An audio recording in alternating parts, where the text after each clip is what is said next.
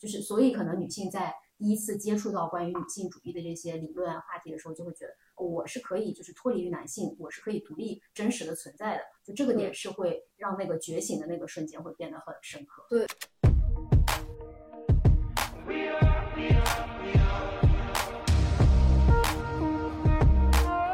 各异生活，共鸣声音，无一不值得瞩目倾听。欢迎收听《此刻众生》。嗯，我们这边做了一帮就是给自己起了一些奇怪名字的 Barbie，因为这一期想要再聊一遍，其实已经被大家聊了大概八百遍的 Barbie 吧，所以我很敷衍的自我介绍一下，嗨，我是曾经拥有过一抽屉假冒 Weird Barbie 的 Nicole。OK，来，我们其他的 Weird Barbie 来跟我说一下你是谁。嗨，大家好。我是没玩过 Barbie，爱好 很开的不 Barbie Barbie。你是你像来一段说唱嘛？就是会 rap 的那种 Barbie 的那种感觉。再说十遍。对，你再再再来一遍，再来一遍。大家好，我是没玩过芭比，很看的不芭比芭比。下一个我受不了。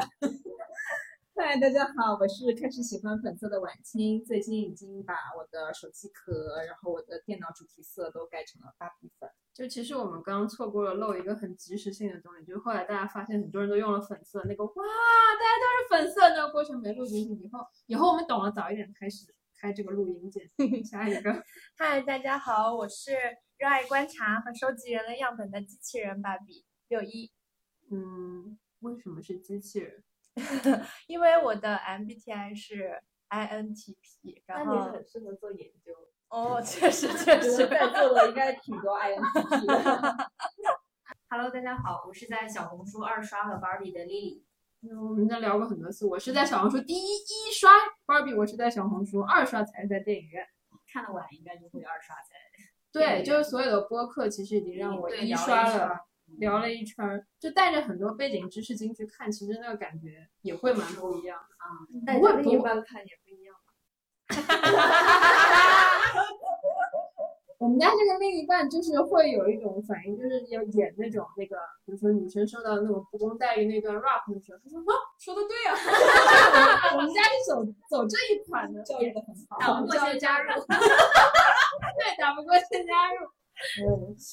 就我对他那种预期，本来可能还有一些，就是看男生的那一块的时候，他会有一些不适、尴尬。但对于他来说，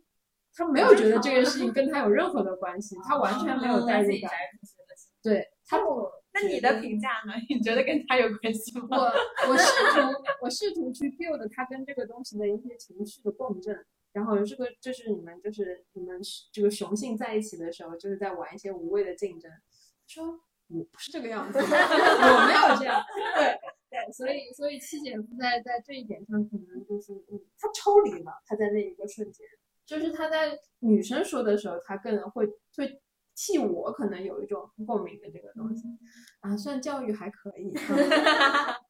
OK OK，我们我们回来今天的那个东西，我们今天其实主要是希望说，因为大家现在的状况是已经有无数个人聊过 Barbie 了。我们希望稍微聊点不一样的那种角度。我们希望说去结合，就是 Barbie 这个电影现在的这个热度，然后去看说从呃女性主义的这个表达去看商业上他们用了哪一些方式，哪些是其实更匹配于用户他希望用户其实也就消费者嘛，消费者能看懂这种女性主义表达。那有一些其实大家也都知道一些例子，它是很失败的，有一些是比较正面。我们希望从这这个角度，也就是从 Barbie 去看见商业世界的女性主义表达。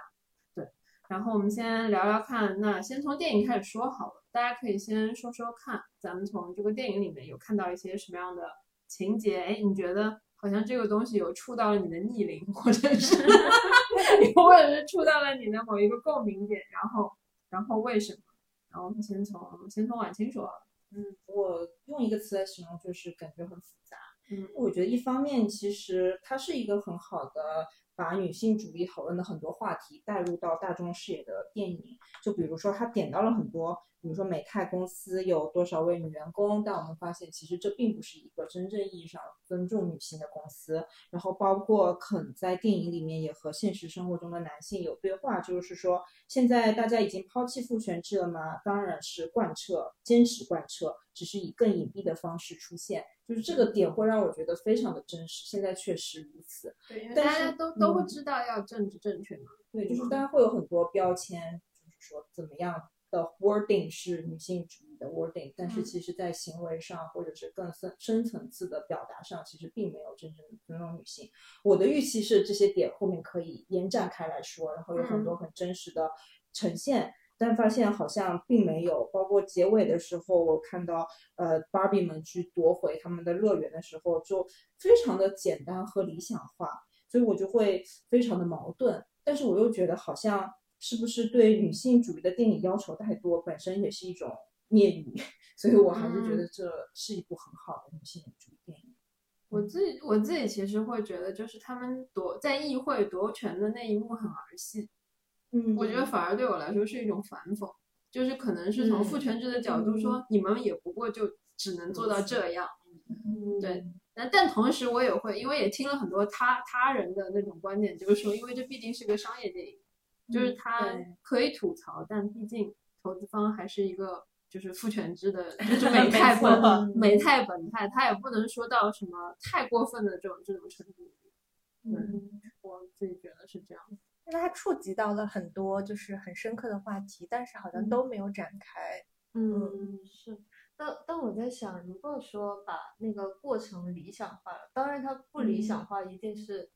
就真实的情况一定是血肉的代价去抗争的。那如果他理想化成这样，是不是更多的人能够更好的去接受嗯这个概念和理念？就是先能被看见，然后可能才会被接受。对，先先用一种可能呃有认知、有认知或者有这个经验的人会觉得是讽刺，但是可能没有这个认知或者过去没有这个经验的人，可能是有一点英雄主义的，觉得哎，我们好像可以干这事。嗯嗯嗯就包括也是我最近开始喜欢粉色的原因。就我之前可能不是很喜欢这个颜色，觉得它好像代表的就是很柔弱的一嗯面。但我嗯最近会觉得这是一个很有力量的颜色。其实也是通过它的这个电影里面的表达，也给了我一些你。今天涂的唇膏是不是就算是粉色？我觉得会有一一点像，点玫粉色的感觉。对我觉得是就刚刚墩墩说的那个，我觉得是用一种比较温和的方式去呈现一个本质比较残酷的东西，只是很残酷的现实不是大部分人想看见以及更容易接受的。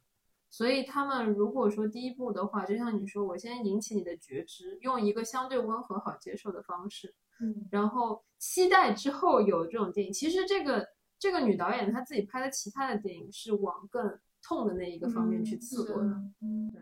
我们之后也会说到，又给自己挖坑，开始。就第一期埋埋下了后十期的坑，先从 MBTI，然后一直聊到后面其他的东西。好呗，嗯，刚刚晚天有聊到一个这个，看大家其他其他的情节可以聊一下。嗯，其实就是刚才大家讲的，就是他们夺回那个 Barbie Land 的那个过程，就是很理想化嘛。然后我自己看电影的时候也特别担心，就是电影的结局就落在他们夺回了 Barbie Land，然后变成了一个就是呃 Barbie 和 Ken 和平相处的一个乐园的那样的一个结局，然后就感觉变成了一个。一个乌托邦，一个理想国，就感觉这个世世界跟我们现实世界完全没关系，就是给我们创造了一个粉红色的泡泡。但我觉得幸好的一点就是，它后面有加了就是芭比跟呃芭比之母的那段对话，然后我觉得其实对于观众来讲还是有一点启发意义的，就是嗯。嗯，包括他在这个过程中，然后有一段剪辑，就是用蒙蒙太奇的手法，然后拼接了很多就是现实生活中的一些女性，然后从出生啊到她们呃成长啊，然后包括衰老等等的一些片段，然后那那个片段其实还蛮触动我的。然后我会觉得那个电影在那个那个时刻在与现实社会去做一个嫁接和沟通，就包括这个电影的字幕走完，然后呃。影院的这个灯光亮起的时候，然后我会觉得，呃，哦，原来我周围的每一个女孩都是芭比，然后她们都生活在这样的一个生活里面，然后大家有自己呃嗯独立的生活，然后嗯、呃、每个人都有不一样的想法，然后那一刻我会觉得就是说它不是完全呃脱离，就是完全没有现实意义的一个这种呃童话世界的这种电影，对。那好像是我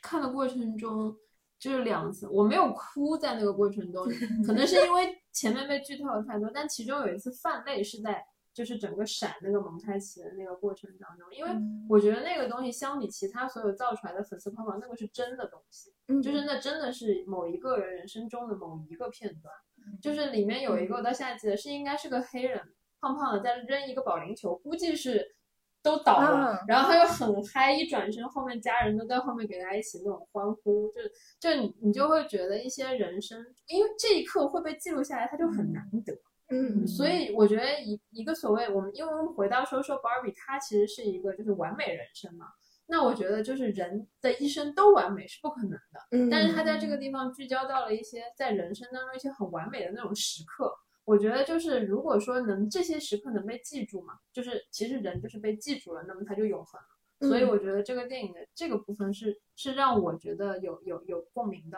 然后同时你刚刚讲说我自己的理解，它这电影本身就是真实社会和 Barbie Land 它是一个乌托邦，是一个梦境。嗯我觉得那种感觉，你刚刚说那灯光亮，我有一种就是他们坐着什么先先滑轮，在在在坐船，在什么在在关那个小火在箭，骑自行就车对，感觉有一种回来了的那种那种感觉，灯光亮的时候。嗯，对，而且我后面有看过一段，就是呃对主创的采访，然后他们那段那个素材视频素材，其实还是从芭比这个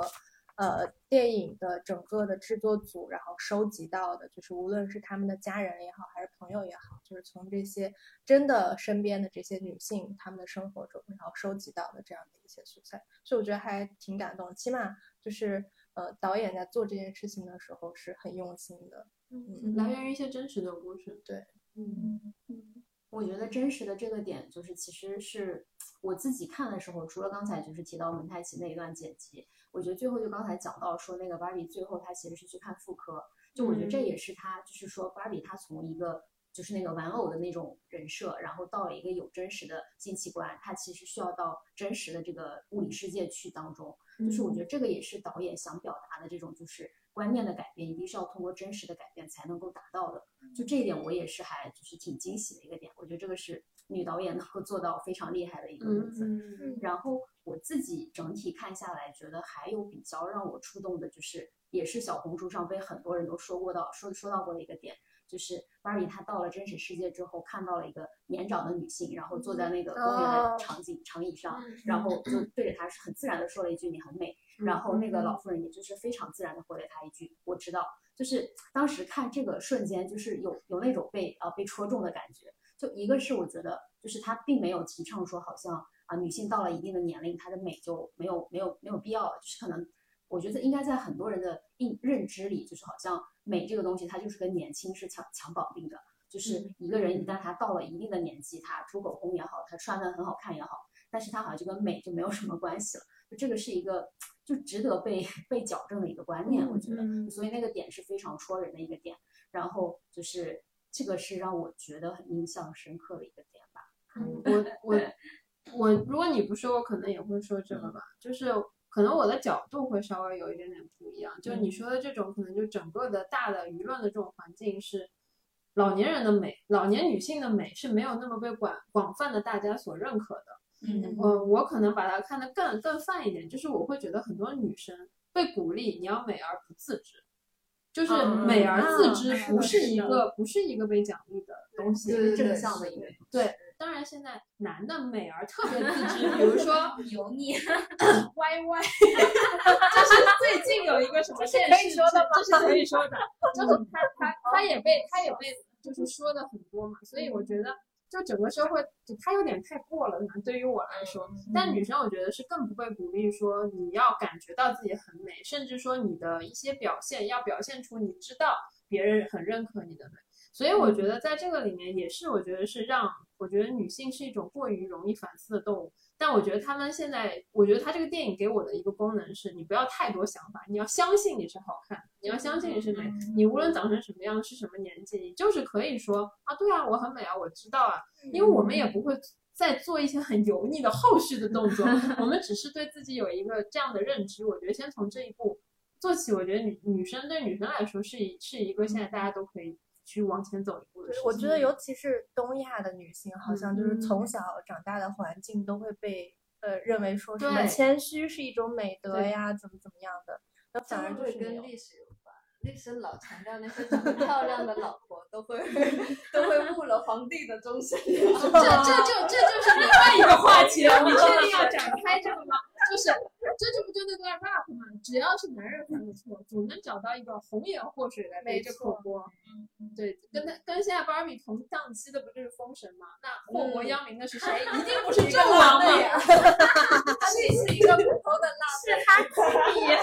是哈基米。我觉得这个当中有一个点，就是他承认他的优点，跟他拿拿自己的优点当做一种，就是我去利用我的优点去做一些可能其实不那么正确的事情，这个当中是有区别的。就是比如说像《老友记》里边那个菲比，就是别人说啊你是一个怪人，他就会很很坦然的承认说哦我就是一个怪人，但是这个东西于别人是无害的。嗯但如果说一个女生她长得很漂亮，然后呢她就是要利用这种漂亮去打压别的女性，那我觉得这个就是不被提倡的，就这个也不是我们大家所倡导的女性主义。对，我觉得你说出我刚刚没说出来的，我就我的语言表达能力非常的有限，嘴替。对嘴替我的互联网嘴。我其实我我对，这就是我想说的，就是你不要用这个当成一个武器这个是雌竞，这个就是就是我们不喜欢的一种女性主义的表达。就相当于是进入了另一个陷阱，另一个就是所谓的就是在那个话语体系当中，只不过你站在更高位的一个角度去打压别人。对，我觉得我觉得是的，因为女生就是说，你只要知道，就其实我们也不会再去做下一步什么，就是利用自己的这个再去做一个雌竞，或者是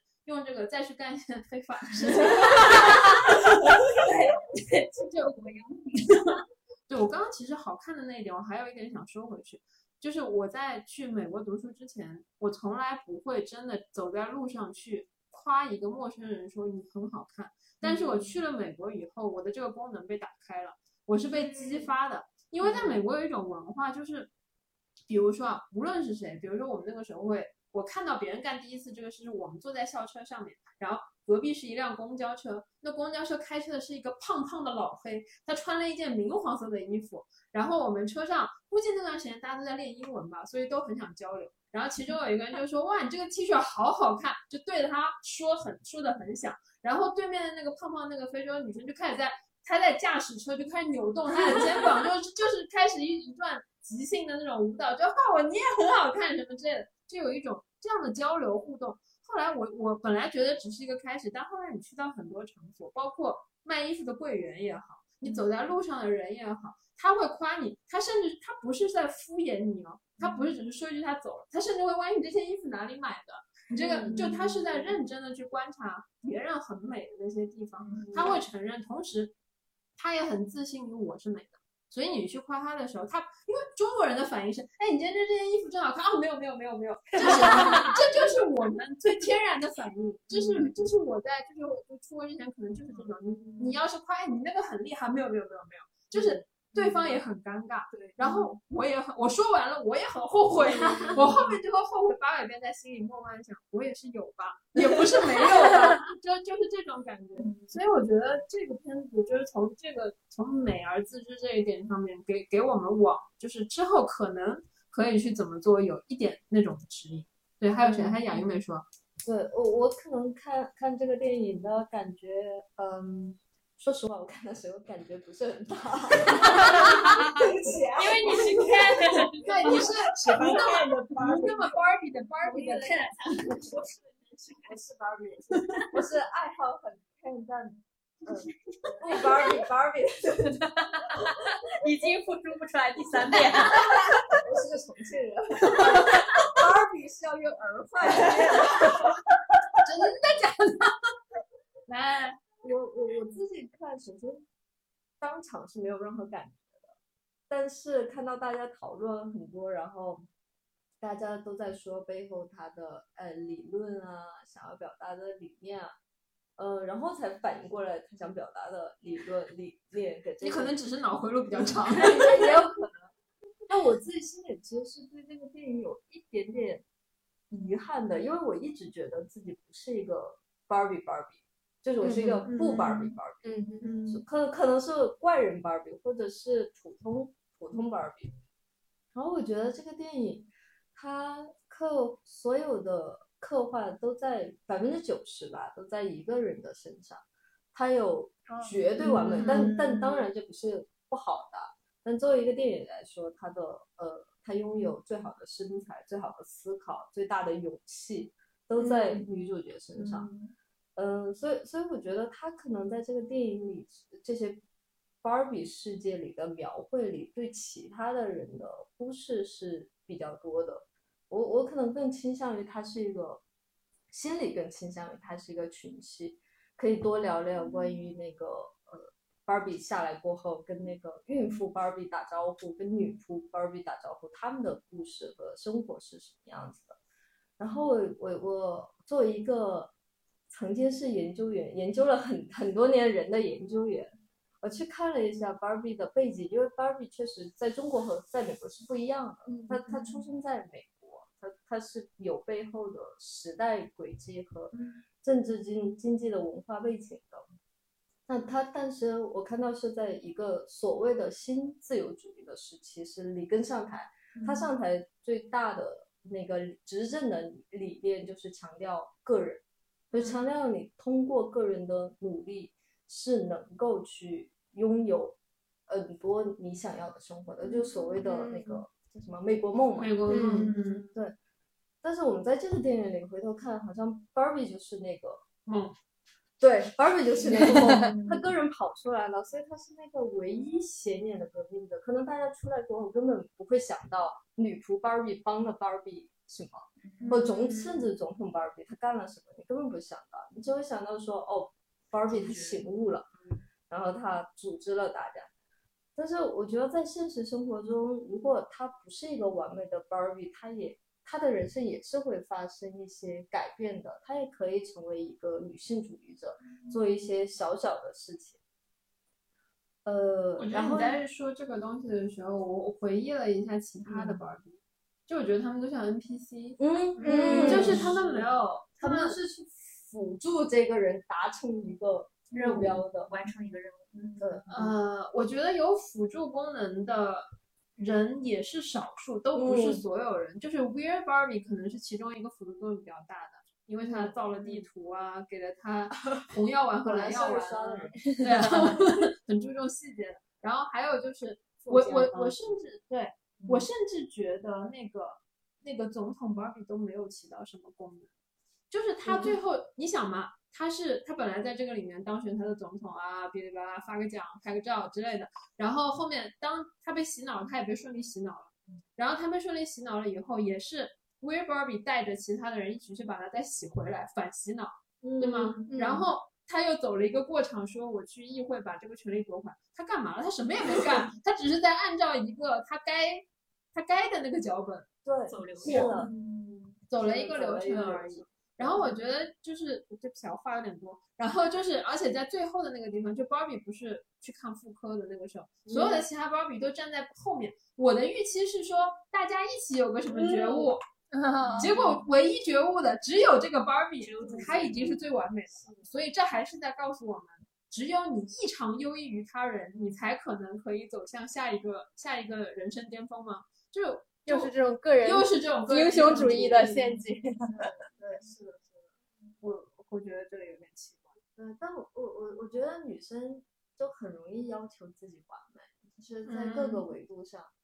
但其实我们只只要做好一项，已经是很值得去自我奖奖励和认可的事情了。对，所以虽然我们说了这么多，但其实对于芭比这个电影的。评价还是认为它是一个很好的 电影，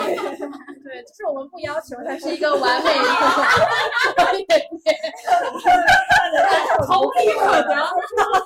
做好了我们现在已经没错，没错，没错。因为因为你反反观所谓女性主义，所谓女性要解放啊、自由啊，走到今天。就是靠着一点一点一点一点到了今天嘛，我们只是要回一些本该有的东西，很好，有一点进步就是好的，来鼓掌。但但我还还要补充一个，就关于导演的部分，因为我很喜欢这个导演，从那个《伯乐小姐》到那个《小妇人》，我我都看过，都很喜欢。我觉得前前段时间应该是前几天看《小妇人》的时候，最后的那个片段，啊，大家放一下。我当时看到这个片段的时候，是真的哭了的，就立马哭。you know, I just I just feel I just feel like women be have minds and they have souls as well as just hearts and they've got ambition and they've got talent as well as just beauty and I'm so sick of people saying that that love is just all a woman is fit for. I'm so sick of it. 我我我看到这的时候，我为什么会哭呢？这我想我想让大家稍微想一下，就你们开始有所谓的女性主义的意识是什么时候？ 就对我来说啊，我有的时候不是像电影里描述的那样，但是电影里描述的可能对我来说有点理想化或者口号式了。就我自己最开始有这种感受的时候，我是惶恐的。甚至有点委屈的，就就觉得为什么为什么为什么会这样，然后或者是像他一样带有一点愤怒，但这些情绪我觉得只被在电影里描述成一个非常理想化的、很勇敢、很坚定、立马接受，然后开干搞事的过程，这太简单了，对，嗯，我今嗯，你说的。这个，就是让我想到之前好像是听到一期关于波伏娃的那个女性主义的那个解读里面，就是嗯。为什么波伏娃说女性是第二性？因为就是在她的那个语境跟话语体系下面，男性是第一性，只有第一性才有权利去求真，但是女性是第二性，第二性一定是嗯要去求爱。所以就是女性，她永远是处在一个仰望男性，然后等待男性看见她。所以就是她的使命好像就是有人有人来爱我，而不是嗯说我真实的自己是怎么样。就是所以可能女性在第一次接触到关于女性主义的这些理论啊话题的时候，就会觉得、哦我是可以就是脱离于男性，我是可以独立真实的存在的。就这个点是会让那个觉醒的那个瞬间会变得很深刻。对他觉醒的那一瞬间，可能因为我是个 F 吧，没有零 P ENFP，又聊到 FT 还有点这个很 emo 的快乐小狗，不是快乐大狗吗？啊，你这是老狗。所以我我会觉得，就当这么冲击的时刻，对我这样的人，就是情绪一定是扑面而来的。所以我在电影里，因为没感受到那个很真实的情绪，然后让我失去了这些共鸣的机会。就我知道，完全知道他从道理上想表达什么。我的看法对于这个导师不一样的，就是我觉得对于芭比来说，她从来是第一性，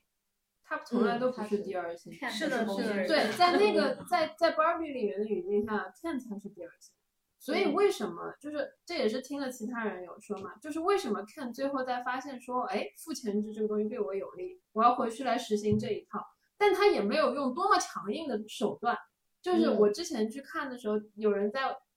微博上是说过这么一句话：如果真实当中一个在这个真实社会里面生活过的 Ken 要去导要去所谓他的父权制占领 Barbie Land 的话，他应该是去把所有的 Barbie 都嗯强奸一遍。使女的故事嘛。对啊，这才是这才是他，我觉得他这个里面是用马这个这个概念，把他的性的那一部分给阉割掉了嘛，所以他就不能够最真实的体现出所谓雄性，他要比如说留下他的呃孩子，然后去占领这个世界，绵延他的子孙。我觉得这个片子很巧妙的用他们两个都没有性器官这件事情，规避掉了一个最根本的事情。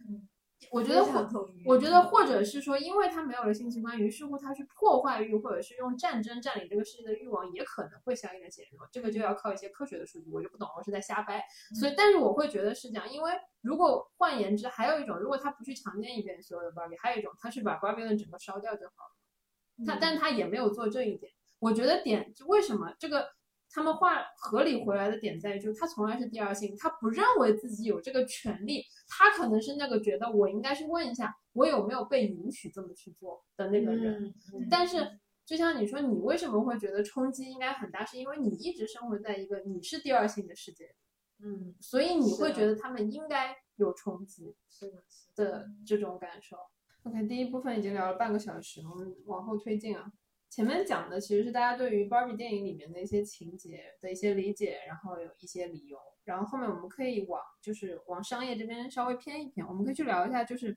芭比电影这一次的营销做的也很大，包括还有一些很离谱的，跟它同期上映的这个 电影一起联名发了一些很很很厉害的这种视频去做营销，这个可能后面也会讲到。然后我们可以去聊一下这方面，就是芭比电影本身自己的营销大法，大家怎么去看他们做的一些东西。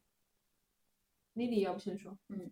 我觉得就是首先，Barbie 它在国内上映之前，就是口碑就就它首先是不被市场看好的。就是我有看之前好像，因为我其实还挺关注这个电影的，在它没有上映之前，就有一些影评人说他觉得这个电影应该不会大卖，因为首先就是它有很多影迷梗，比如说致敬一些教父呀什么，就可能很多就是国内的影迷观众不是那么熟的一些东西，嗯它它锁定的人群说应该就是比较小众的这个影迷的范围。嗯然后还有就是说，它那个人群应该是偏向都市白领女性，就是卡的很很细，然后所以说这个受众应该不会广，就是不被看好。然后当天的那个排片率好像也只有百分之二点几，就是等于说是就对比一下，可能同期，比如说像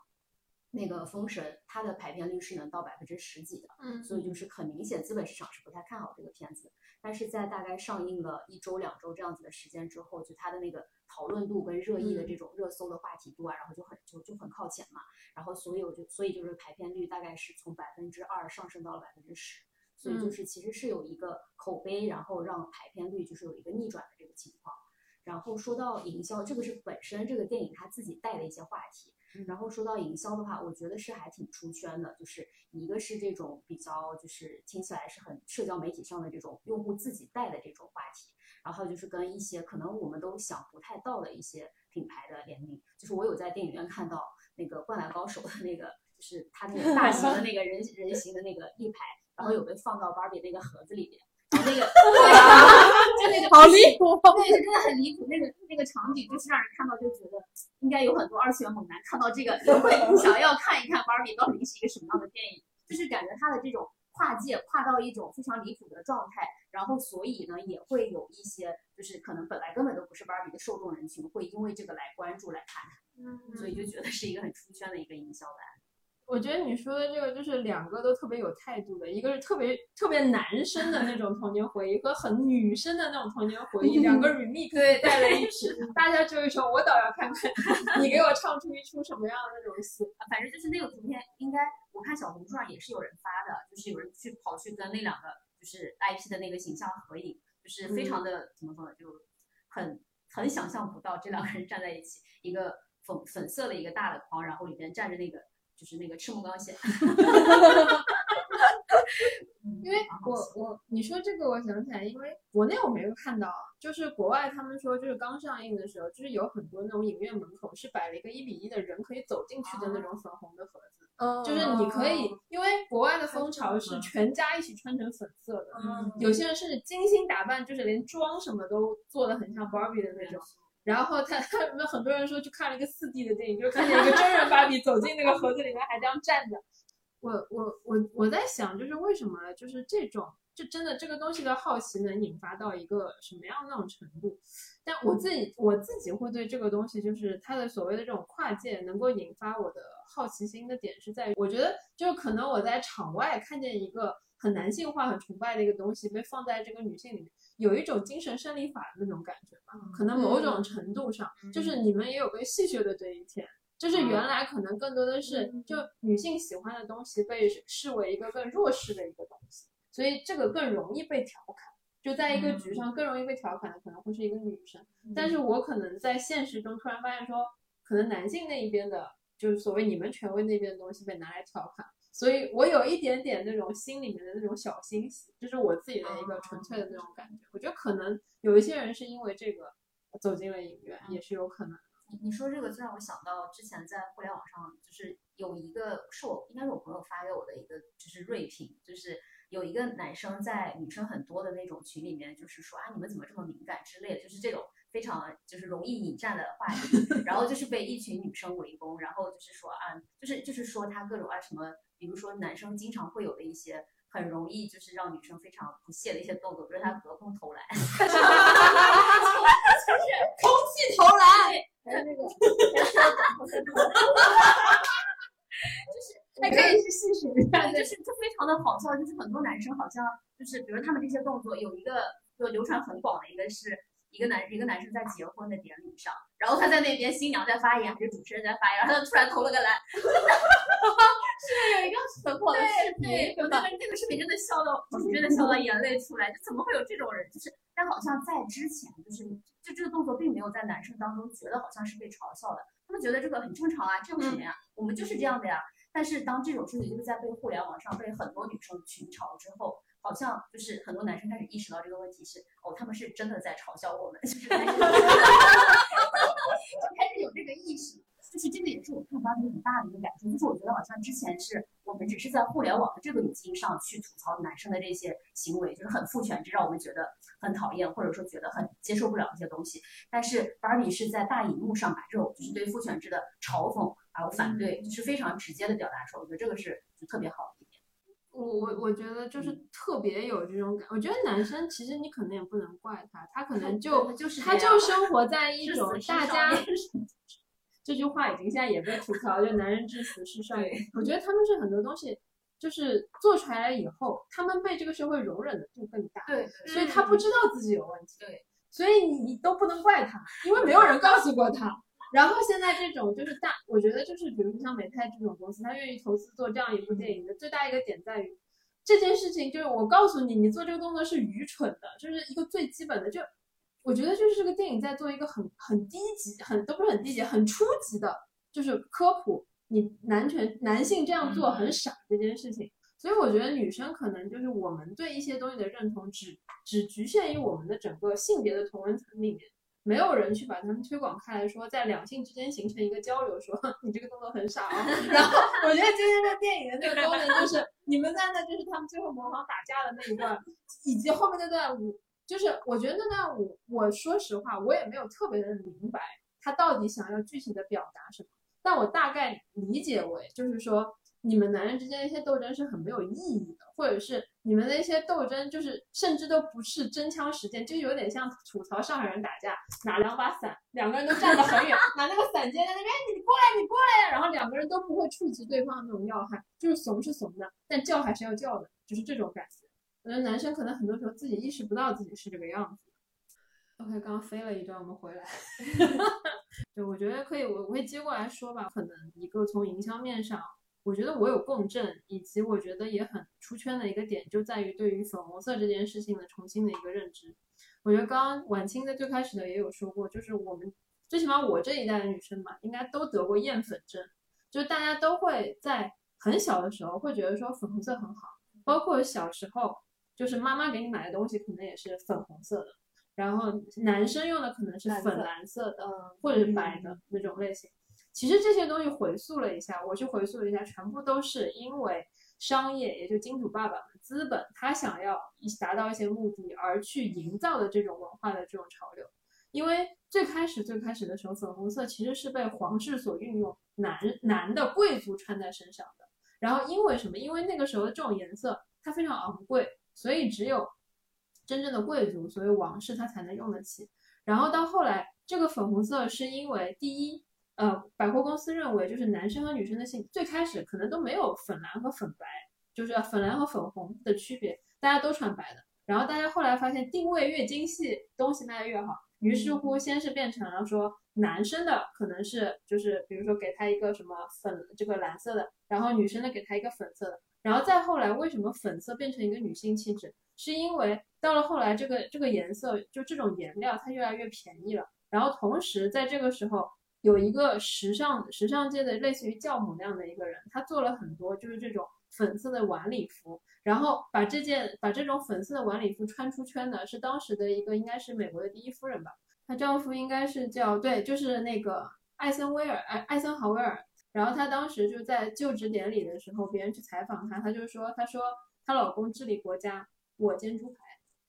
就她穿了一件粉红色的礼服，然后说了这么一句话，我觉得就是一种很强调的那种规训，就是说男生主外，女生就在家里面把整个家庭就照顾好就可以了。因为在一战的时候，可能所有的女生因为战争的关系给就突破了父权制，所谓也可以出去干活。但是二战结束了之后，男生就觉得好，你们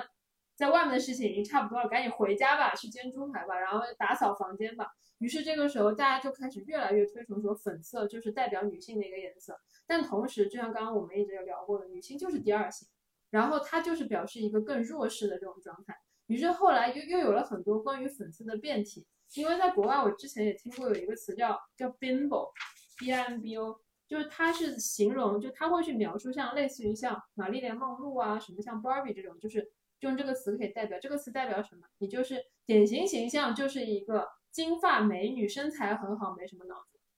就是美丽废物。就是美丽的废物。然后，所以也就是越来越多这样的文化符号，女生也是看得懂的，就更加不愿意跟粉色这个东西说自己是所谓是一丘之貉。所以这个这个颜色就越来越被，就是说女生就是所摒弃，尤其是在越来越大，就像我们片子里面看的嘛，就是那个职员的女儿永远身上是不可能出现粉色的，她会觉得所有穿粉色的人可能都是法西斯，所以她自己会弄成一个全部都是黑色的。所以我觉得这个是，但我觉得这个片子的点就是在于他用这一己之力，让大家会觉得像刚刚有说粉色变成了一种力量，就所谓女性力量，就整个这部片子在告诉的是粉本身女性力量它就不是弱的，它只是在原来被塑造成是弱的，而而你会发现说，当你的这种力量觉醒的时候，你是可以所谓去改变这个世界。虽然这个电影很乌托邦，但是它能够达到说你是有这种女性意识去觉醒了之后，你未来的路会更更加的光明，或者更有希望。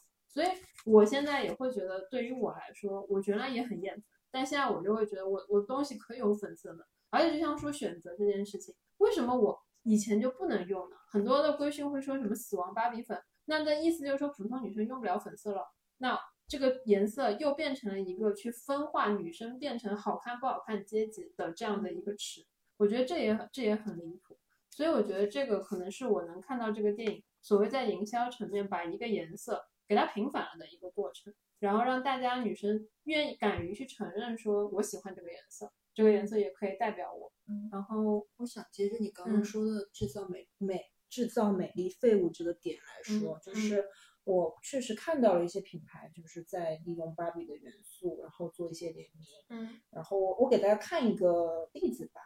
看看大家看了之后什么感觉。它是呃一个联名广告，是那个手拎袋吗？对，它是一个手拎袋，然后和一些糕点。我可以描述，我大概看过那个，它的那个包的那个外形也是一个蝴蝶结的一个形状，然后它整个也是一个粉色，打开了以后里面是用一些蛋糕和饼干饼干的那种，就所谓这个元素是这种做成了，对，做成了很多类似于像什么眼镜啊、爱心啊，就是一些非常 stereotype 里面女生会喜欢的或者女生需要的，对，然后他自己还有一个 slogan，就是说用甜品诠释勇敢自信的人生态度。当芭比芭当芭比梦照进现实，每个女孩都能为自己代言。但是其实我看了一下大家吃的这个东西的评价，就是说口感非常的一般，我觉得有面粉感，然后包包括那个很好看的拎包，就其实大家都觉得它很好看嘛。可能当时大家买的时候也是觉得这个粉色给大家带来了一种愉悦感或者力量去买，但买了之后发现它就是很塑料的一个东西，嗯所以大家又开始开始称这个东西为美丽废物了。嗯所以我会很担心的一个点就是，当这些品牌用芭比的元素去联名，可能初衷还是说觉得粉色是一个很有 powerful 的颜色，嗯但是那个产品不过关，会让大家又回来说，哦，原来粉色就是美丽废物。就是我看嗯到一个、觉得很危险的一个表达。我我感觉好多好像很多品牌在做的联名都是这种美丽 废物式的联名，就很很少有品牌真的说脱离出最最最肤浅的这些视觉元素，然后对 Barbie 提出的呃一些偏价值观的内核啊理念理理念去做进一步的 去做进一步的呃阐释和演绎的联名。我会觉得可能就是你要求一个外围的品牌要去做一些所谓你说的那种有深度的那种联名的话，对他们的文化造诣的要求会比较高。对他们来说，最直接快速的这种联名方式就是摘取你这个电影里面最呃吸睛的元素颜色，然后我把它搞过来放下去。因为你想，你我们刚刚聊的这些其实全部都是快消品，就类似于这样这样直接点名啊。对，就是这这这些品牌，就是所有的都是粉色，但确实销路很好，售罄。就我还去我还去查过，就没就是他们家就那个卖快销的日用品的，他们家所有的那些就是跟 Barbie 联名的东西，现在基本上都在闲鱼上面翻倍卖钱，那个钱都已经涨价了。嗯，所以就是，而且我觉得，就一般消费者没有那么多的要求，你有没有深度，就是去了解到这个？我觉得这是所谓现在所谓中产这种人要有一些所谓的调性，然后会去研究这个事情。但大部分的人还是停留在一个啊挺好看的呀，买过来试一下吧，反正单价也不高的那种状态，会去买。我觉得商家还是会去思考这种问题。嗯，那你们有看到一些联名是做的比较好，嗯，就是或者是蹭它的热度的营销？我觉得不算做的好的吧，嗯。就是还是刚才那个 就是非常大家都非常熟悉的这个，就是快销日用品的这个店，他他们他们这次的，我觉得算是一次比较成功的呃嗯。商业的案例或者商业的尝试。我不能嗯。说说他这次做的产品和各方面就是非常的呃性别友好、女性友好，但是确实从商业的角度来讲，我觉得可以算作是成功的。嗯上线一周的时候，其实有一呃一半的 SKU 就已经售罄了。嗯然后而且呃，就是在小小某书上面的一个话题讨论度其实是到千万量级的，就嗯这种的水平。然后嗯，因为本身它这个品牌它它在做的很多产品的 SKU 就是比较讨巧，就是单嗯价比较低的，然后就是大家觉得试错成本比较低的。嗯，所以，嗯，我觉得芭比跟就是它跟芭比联名，它自身本身这个产品线是有优势在的。嗯，大家不会说突然，比如说为了这个买一件很贵的东西，但是我买一个小的这种呃手机链儿，一个小的卡子、卡子，一个什么圆珠笔这种，其实还是可以接受的。嗯。所以我觉得这个它的品类也给自己做了加成。然后在呃在营销层面的话，其实呃我觉得他们家也是有花了一点心思的，嗯就是在这次它的所有产品的设计上面，它的标签都会把 Barbie 的核心的那个 slogan 印在上面，就是呃 You can be anything 的这个核心的内容，所以会会让大家觉得说，嗯，是去有浅浅的 研究一下芭比到底是想传达什么这件事情。虽然嗯。说他在他在表达这个核心理念上没有做太深入的东西，但起码可能就是了胜于无吧，我自己这么觉得。嗯，然后还有就是前面有提到，就是关于给粉色，呃，这个颜色然后重新定义的这件事情。然后他们为了这次跟芭比的联名的活动，其实有在两个月之前，就大概五月份的时候，嗯他们有上线过一个主题的活动，叫粉红力量系列。然后当时其实就是有做了很多这种玫红色的产品，然后去做了一个市场的试水。嗯然后他们那次得到的可能一些呃营销的反馈，觉得还不错，所以说在后面再去做芭比系列的时候也会推的比较顺。嗯，然后我觉得最让我呃眼前一亮的一个点，其实是他们在做呃呃品牌营销的过程中，他们会投很多这种呃小某书的这种就 KOL 的嗯广告嘛，但是呃区别于以往呢，大家找很多这种什么生活博主啊、美妆博主，他们这次其实会找不同年龄段，然后不同职业的一些 KOL 去做嗯。推广，然后里面有一个就是他找了一个八十一岁的老奶奶，然后嗯用她身上就是有很多这个芭比系列的单品，然后包括粉红色的遮阳帽呀，然后粉色边边的袜子啊，然后整体的一个造造型搭配就是一个呃老年芭比的形象。然后我我自己会觉得，就是通过这个视频，我我会觉得他是真的有在去呃去尝试传达芭比想要去呃去传达的意思吧，就是就是不给年龄、不给美丽设限的这样的嗯一个核心的这个内容。嗯嗯嗯嗯，我觉得这说到一个关键点，就是前面其实也提过很多次，就是选择以及维度的事情，就是有多少种美的维度，然后它有就是这个电影或者这个产品，它有没有拓展这个维度，就增多更多的大家可以去所谓为之奋斗的，就是一些选择、一些目标。我觉得，呃，虽然之前有说很多嘛，就是所谓制造一些美丽废物，但是从他自己的一些营销策的这种行为上面来说，一定意义上他还是做了一些创新的，而且我觉得这是比较勇敢的嘛，因为对于一个商业公司来说，尤其是做快消品的，去找老年人做代言，其实是会有一点反反直觉的。而且我理解他们在内部要去推这个项目的时候，应该也是有蛮大的那种阻力的，因为一般来说，所谓这种肯定你都能想象，脑子直接能浮出那些 KOL，什么运动 KOL 啊，生活方式 没错 KOL，就是那些个美丽的滤镜对于那种生活，你然后所有人就信了说啊，正常人的生活都是那样，那反而又是制造一个一个一个泡泡。那我刚刚其实有讲了，就是很多的这种平台去蹭一蹭，就是所谓 Barbie 的流量嘛。我觉得，我觉得这一波之后会引发我们自己一个思考，就是说，其实其他很多的品牌也会，这是一个共识吧，就是女性是主要的消费力量，所以很多品牌其实是会希望说用女性主义的这个标签去给自己引流。那他们也做了很多相关的那种产品，或者是营销方面的这种事情。我们其实也是去稍微看了一下，也有一些正面和反面的一些教材。然后，当然，我们先从吐槽的开始。我我感觉这边有很多人要吐槽的呀。嗯，做了一些研究啊，作为一个研究员，我们其实对女性主义的营销并不是从近几年开始的，因为最早女性就是那个家庭主妇的角色，是家庭日常生活用品的购买者，所以最早。去针对女性这个群体的营销呢，其实从呃九呃二十二十世纪吧，二十世纪初就开始。当时更早的时候，对女性经常采用一种恐怖策略，就制造女性你有某一类问题的假象，然后围绕这些问题去加深你的焦虑感。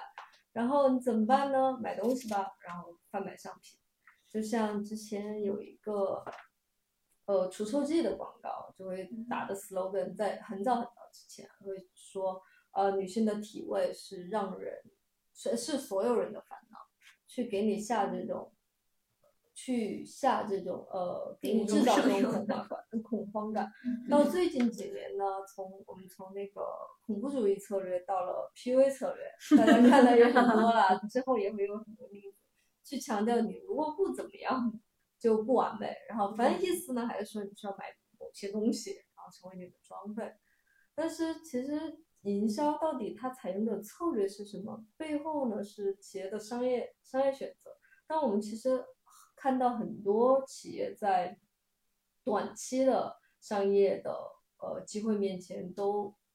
很难去抵抗这种诱惑，比如说某言洁。某言洁在去年的时候就做了那个洗出什么什么粉的广告，当然，某言洁，某言洁内部有那么多的专家 专家团队，他肯定知道这个 slogan 是一个这个广告语是一个特别反智、反科学的广告语，但他为什么还是提出来呢？是因为他在短期的流量面前，他选择了要这些流量。然后把这些流量置于用户的感受或者他想传达的观念或者价值观之前。对，你这个东西，因为你说到了关于什么什么粉这件事情，我突然想到之前我我我也给就是咱们其实分享过那个当下那个视频，就是他应该是说是私处整容吧，那一个就朋友们私处都已经需要整容了，就这个世界已经。怎么回事？就就啊，那个里面我觉得最发人深省的是，就是所谓的一种 PUA 式的一个营销。就是首先先是这个女生，她为了体验，就是现在的所谓这个私处整形，它整个产业是什么样子，它这个服务是什么样，她就先去到这个医院。这个医院的流程最开始就先帮你检查，先去看一下你的这个部分，它的这个长相是什么样，然后给你提出一些所谓的诊疗的方案，然后。他自己去了，比如说两三家、三四家了之后，所有人都跟他说的原话是说：“你这个地方长得有问题，需要修一下。”也所以去了之后，他其实女生是一个过于容易自我反思的动物嘛，所以她真的会开始怀疑说：“我这个地方是不是真的有问题？”于是沃特为了去验证这件事情，就是到底是只有我一个人有问题，还是是对方有问题，然后他就让他的同事们一起都去体验了这个过程，估计能有三四个人一起。结果后来回来以后，大家所有的人给到的，就是大家都沟通了一下，就所有的人都是被这样告知的，你的这个地方有问题。我觉得这个是介于 PUA 和恐吓之间的吧，这个已经到了恐吓的程度了，我觉得。所以也就是说，就是这难道不是一种物化女性的一个过程吗？就是首先一个人的五官器官，当然如果你有病症没问题，你可以去治，但如果只是因为它的一个形状长成什么样，那真的就我觉得，而且它是一个在私处的地方，我就想知道他瘸的是谁，我也看不见啊。对吧？就是我就不是，如果我说我说我自己说我这张脸长不行，我现在看着我不舒服，OK，我为我自己去干这件事情没有问题，这是你自己的躯体。但那个地方，我就嗯，我觉得它就是我可以定义它为一个就是从南宁视角下的一个一个产物，所谓这种私处的这种真心。我关注的一个就是小某书的博主，他其实去最近去做了这个整形，但他的他的原因不是。他的原因不是说，就是比如说，呃，他去去做了面诊，然后，然后对方医生说，就是呃，你的你的私处长得不够完美，或者怎么怎么样。他是这个确实影响到他的生活了，就是比如说，他是呃有一个阴唇单侧肥大这样的一个呃问题，然后他可能会因为这个东西，呃，没有办法就是呃。做很好的清洁，然后就会影响到他自己的一些健康，有点像男生那个包皮过长的那种。对，类似于这样的。对，所以我觉得就是这个问题，我们也不是就是说直接一概打死，就我们也不制制造那种，就是你如果去去看这个，然后就是一个 shame 的事情，就是我觉得就是病理性的事。对对，没错没错。如果真的影响到你的生活，或者你觉得这影响到你的健康的话，就是还是嗯，对，还是有需要的。我觉得，如果是在你这个上面再加一层安全的话，就是去看这个还是去医院看，因为那个人去的全部都是整形医院这种地方。嗯，是的，是的。我是突然想到，我之前看到有听个播客说，男性的那个包皮手术，就是除了病理性之外，其实现在这种恐吓政策也开始用在了男性身上。怎么？那也有些地方也可以修一修的是，他们是会。就是很多男性他们后面成年之后去割包皮，其实是为了让他显得更好看，就是在性生活的时候显得自己会更有性魅力，然后通过这个方式去修剪。但是他们是在应该是在男科医院做的，不是在整形。所以你说的这种是小时候没有割，然后就是长大长大之后就发现有一个标准，就是说怎么样的那个器官是好看的，然后。他们就会去割，嗯，但好像男性割目的是为了彰显自己的魅力，然后女性好像割就是说你要取悦男性，还是会有一点点彰显和取悦，确实还是用词的不一样。来自川渝地区的 rating，川渝地区的口这叫什么？叫什么嘴气来了？有一个互联网的，还有一个川渝地区。OK，下一下一次播客我全程只重庆话。那你你都已经要吐槽了，那你你你说说看嘛？嗯，你是有好的还是不好的？反面还是正面的？呃，不好的，废品。果然是要吐槽的来了。嗯，我觉得就嗯，怎么说？我我之前看戴戴景华的一个采访，他说所有的广告都是在做一面镜子。魔镜，这面镜子是一面说谎说谎的镜子，嗯，所以它会因人而异。每个人站在他面前，他都告诉你，你可以有充足的魅力，这个魅力尤其特指性魅力。嗯 嗯，对我我觉得好多广告真的就是那种呃很大以前很大的商业变现的，都或多或少都都在隐喻那种性魅力。跟信息相关的美？以前啊，嗯，我觉得之前就有那种，可能我脑子里的是一些直接物化女的，就是他在拍一些车辆广告的时候，他的两个镜头是对比镜，就是这一个第就左边的镜头是一个男人的手划过那个车的那个整个前盖的那个线，然后对比的那个画面是摸着一个女人的腰线。天 呐，好恶心！就是 就是他会用这种，就是这是一种赤裸裸的物化，嗯，对吧？我觉得跟你说的那种是是很像的，就是，就你说展现，就那这这这个这个广告就是在教育说，男人很喜欢车，如果你的线条 让他也很好，你也可以得到一个成功的能够买得起这辆车的男人。我的我的理解是在，物化女性，就是你和那个物品是一样的。我觉得他同时嘲笑了男性，就是 so shallow。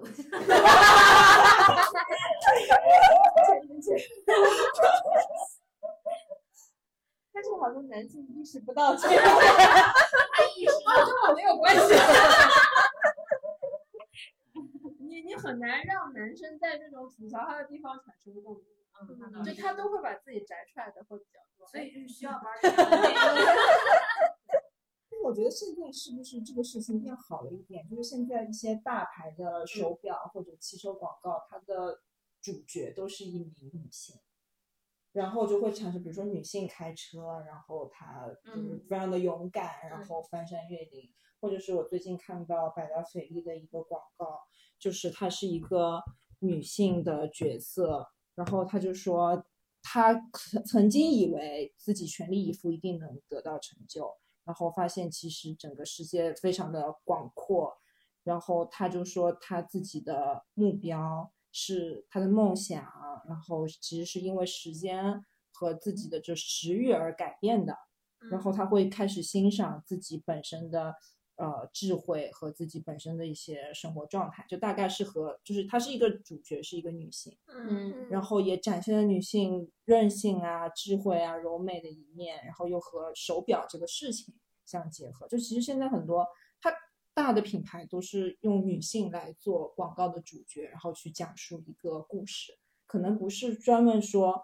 给女性发声嗯这个、这个视角来说，嗯而是用一个切换主角的方式。我觉得他们，我觉得切换主角反而是一个更加用脚投票的方式，就是更多。我你这么一说，我嗯突然间意识到，就确实我脑子里面现在闪过的都是什么赵丽颖在代言手表，刘亦菲在代言手表，然后就是一些比较英气的女生，就是所谓英气，就是就是就他们演的那种电视剧里面，他们都不是属于纯柔美那一挂的，他们都是属于能够有一些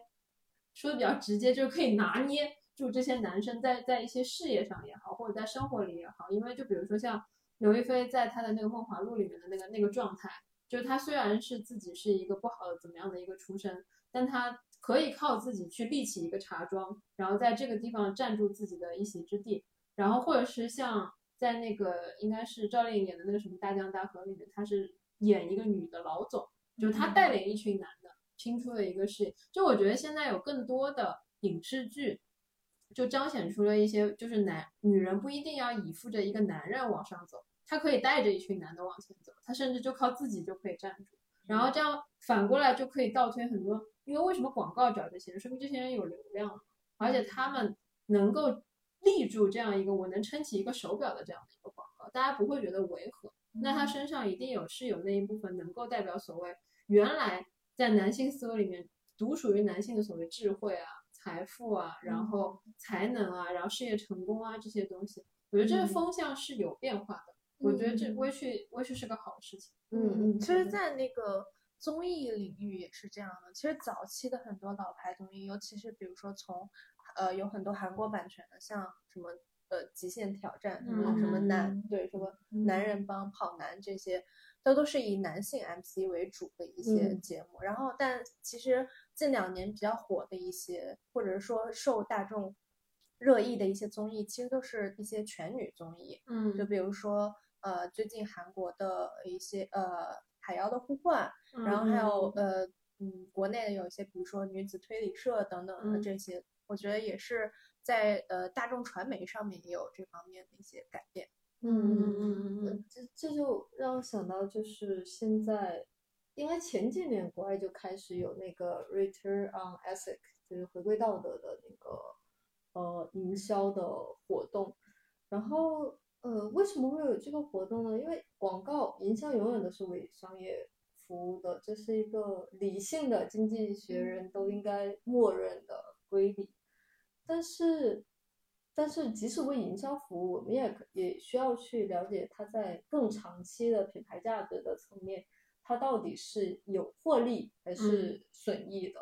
然后我之前看了一个研究的数据，当然现在没有甲方了，我也没有 reference 这个数据。嗯，就负面的现在的营销广广告，百分之四十八，接近五十的比例是会让人感觉到愤怒的，百分之四十左右会让人悲伤，百百分之四十让人感觉到焦虑。简而言之，就是现在的大量的广告都在影响人们的生存状态和情绪状态。那这些状态对商业、对品牌来说有什么后果呢？就是近百分之七十的人都不会选择让他们产生这样负面情绪的品牌。所以，即使不管我们用平时大家都喜欢用的什么 AAARR 或者 AIPO 的模型，我们都只能在 A 就是 acquisition 就是吸引的这个阶段，会有很显著的数据的结果告诉我们我们的那个话题量、曝光量到了多少。到后面的那些阶段，其实我们并不会真正的赢得客户，不会让他们产生复购，不会让他们忠诚，不会让他们推荐。所以在更长期的商业的选择面前，作为企业方还是应该去做更长期的衡量的。而刚刚说的数据其实是其实是在千禧一代会更加明显的。那第二个是刚刚说的，更多的是从消费者的角色。然后，同样这样让一个品牌成不成立的，还有你的呃分销商、你的员工。其实就刚刚看我之前看到的数据报告，分销商也会衡量他代言代理的品牌是不是就是有 asset 有到了的，对，他也会衡量这个品牌，因为也也代表了他自身的形象和定位。那同样是对于内部的员工，大家都可以试想一下，如果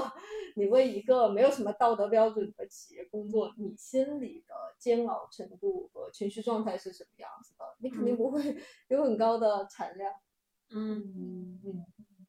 对。然后这个趋势虽然是国外数据也是也是国外的，但中国其实有一些企业在默默的行动了，他们可能不是以。广告为导向的，就像有一个卫生巾品牌，他一直在关注中国乡村的女性的那个月经贫困的问题。嗯，就中国其实有无数的女性都用不起卫生巾的。嗯，那他们的产品不仅在捐，还把成本降到了几毛钱的水平，然后给这些女性用户真正的带来福利。你这个说的，我想起来印度一个电影，不就是不知道你有没有看过？就是它好像那个电影被戏称为叫护垫侠，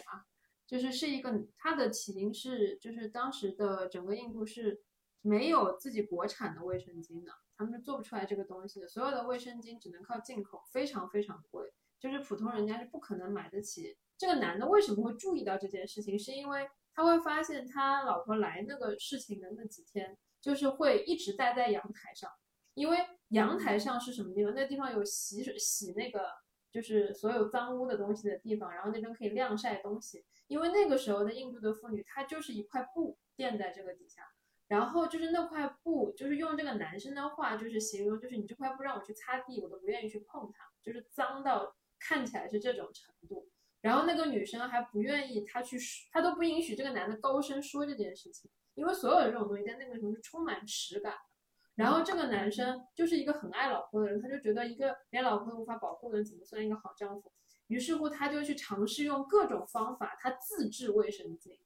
然后他就自己试，自己垫在这个底下，他自己试，然后就搞出了一些很搞笑的片段。你最开始会觉得很戏谑，然后最后一个就最冲突最大的时候，就是他那个他最开始用透明的水吧，后面用一些有液体的水。它就是放在这个地方往下滴，然后后来就是会侧漏嘛，因为毕竟是没有办法固定的，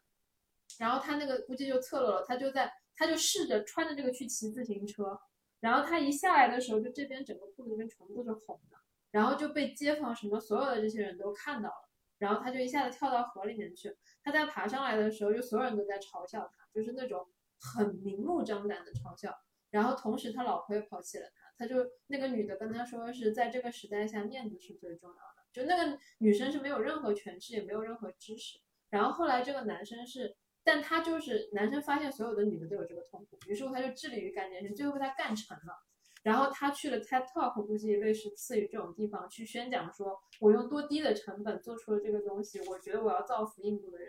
于是乎，在那个演讲上，他后来当然对这个电影好的地方在于，他还给他配了一个很有知识的女生去鼓励他干这件事情，相当于说有了一个引导他的一个女性力量。然后他最后就是做成了一个就是印度自己本身产产地，然后同时又很便宜又很廉价，又可以让所有的印度女性用上这个护垫的这样的一个品牌。嗯我觉得就是所谓消除月经耻感这件事情，是我在我那个生下来的时代都还有这个耻感。就是我不知道你们有没有，反正我们那个时候在学校里面拿出一片卫生巾，你是要躲躲藏藏，那个时候还会有一个专门给放卫生巾的一个小袋子，它一般都是粉红色，上面有蕾丝边的。我 然后觉得是黑色，反正就是现在其实也很多地方，它是用一个黑色的塑料袋来装。呃，老年这透明的，我就是直接拿在手里。有有一些品牌做，永福之前做过一个那种联名，嗯就是他跟那个反正某一个卫生巾品牌，他就把就是咖啡的袋子挂耳的放在这边，然后就桌面上一个小抽屉里面那边就放卫生巾，然后就是一冲完咖啡，他拿起一片非常正常的就走去上洗手间，因为我觉得这是一个。很简单的、很明显的告诉大家，这就是一件没有什么正常正常的一个事情的的的的问但。是你们有没有觉得，其实这种就是就是这种歧视，或者说觉得这个东西有耻感，有一部分其实是女生，就是可能男生倒还好，就小男生会，比如初中啊、小学这种男生他会嗯。嘲笑，但是其实有时候，比如说你在职场，可能是有一些女生反而会觉得说你这样子不太好。嗯，就是这就是社会给女性的这些压力。本来这件事情没有什么，就是本来月经这件事情就是可以正常正常的去谈论和。和去就是接受的，但是就是呃这个社会的对于女性的这些就是要要求，然后嗯导致他们会觉得说我需要去躲躲藏藏。我觉得这个东西取决于我们是被谁教育的，就是我们这群觉得有耻感的女性是被谁教育的，那就回溯就是你我们的上一代。嗯那在我们的上一代的那个时候，他们相对是更保守的。就像我在我父母面前，我妈因为这个事情说过我的，就是因为她在询问我一些什么事情，我就跟她说啊，那几天可能来姨妈了。我用的是姨妈，我都没有说更夸张的什么词语。然后我爸那个时候在边上，然后他后面就会单独跟我说说，怎么在你爸面前姨妈来姨妈去的，就是在那一代的心目中，这个词就是一个需要，对对对，就是需要就是再隐藏一点的那种，所以实感是这样形成的嘛，就是朋小朋友被引导，就什么东西不可说，什么东西就会有实感或者神秘感。我觉得对于跟这件事情不直接相关的，像男生，他就觉得神秘感。我觉得他都是觉得，他都不不一定觉得你这个东西不好，他只是觉得你这个东西好玩，你要躲啊，你不你要躲我就要看你这个东西。男生就不就这样吗？小时候，那女生就是越躲越要越要藏起来嘛，那那耻感就会越加越深。我觉得就是这样，但现在好像零零后已经完全不会有这方面的问题，他们他们就是一个非常正常的拿出来的那种状态。我就说了很多的那种问题嘛，我觉得我我我觉得也看到过一些，就是所谓就是现在商业，他们都更开始在意说这一一个厂商他到底有没有所谓他在意社会公益，他有没有想让整个社会向善。我我可以先说一个吧，就是呃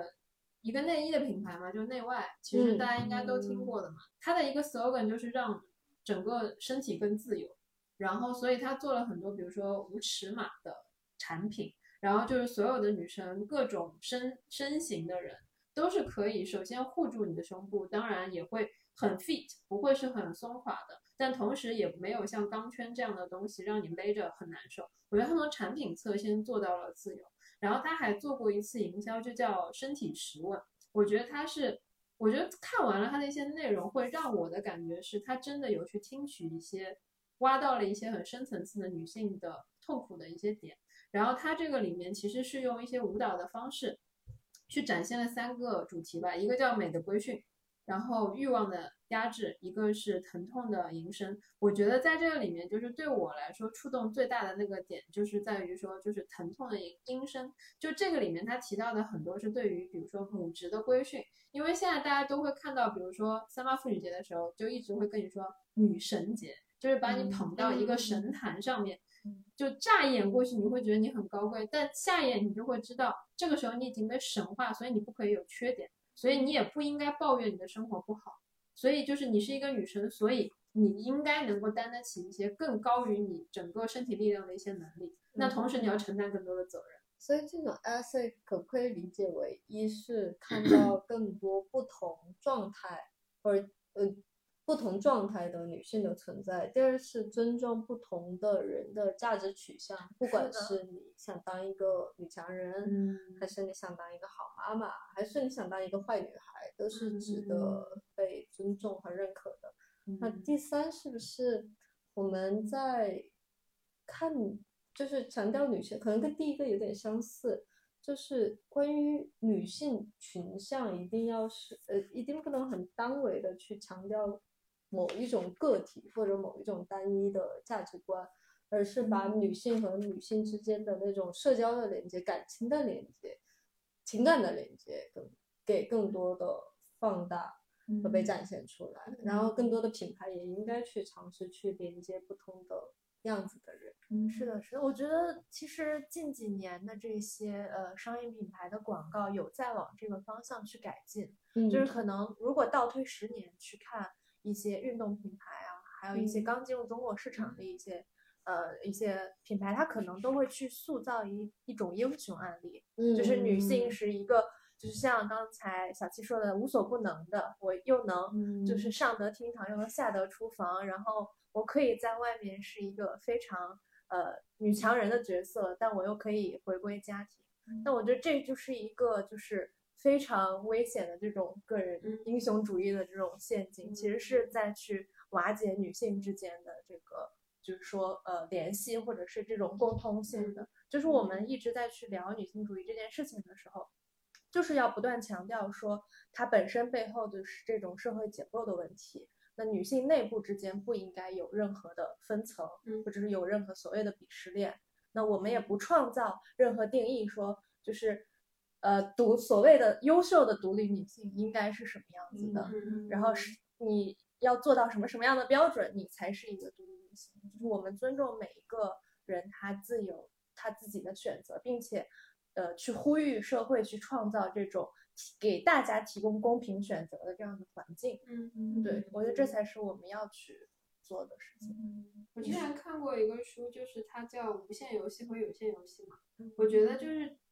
为了方便这个社会的管理者，他更愿意所有人都去玩有限的游戏。什么叫有限的游戏？就是我有明文的规则，你们所有人都按照这个规则来生活。但什么时候这个游戏就不成立了？所有人都去玩属于自己的无限游戏了。什么叫无限游戏？就是我不在意你的主流到底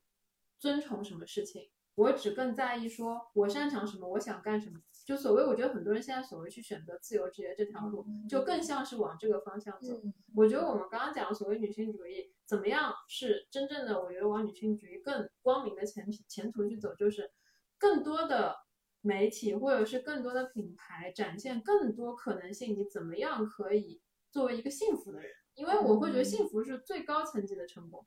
那什么样的幸福，什么样维度的幸福，什么样选择的都是可以幸福的。如果是可以达到这样的话，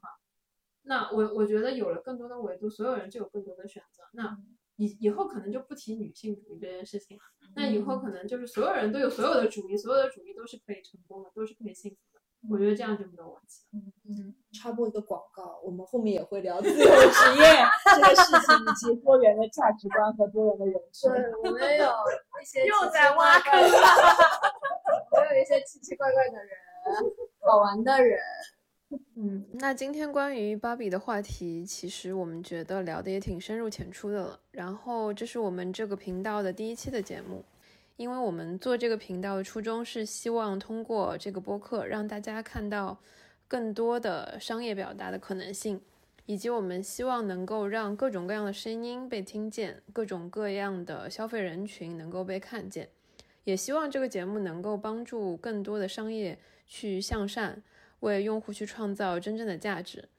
那我们今后的节目里面会邀请来自各行各业的人，他们身披各种丰富的标签。他们也是各行各业里的意见领袖、KOL 或者是一些领先用户。然后让他和我们来一起畅谈一些值得深究的品牌体验。然后这一期的话，其实我们在座的有来自各种背景的人，我们有来自人类学的、心理学的，包括很多的老研究员在我们的整个的主播的行列当中。然后也希望我们用更多的女性的声音，然后让大家去听到更多元的，呃，来自不同群体的声音。那今天的节目我们就到这，欢迎大家每双周收听《此刻众生》。你可以在小宇宙、网易云音乐、荔枝 FM、苹果 Podcast、Spotify 等各大平台找到我们，也欢迎你在评论区给我们留言。就这样了，拜拜，我们下期节目再见，拜拜。Surrounded but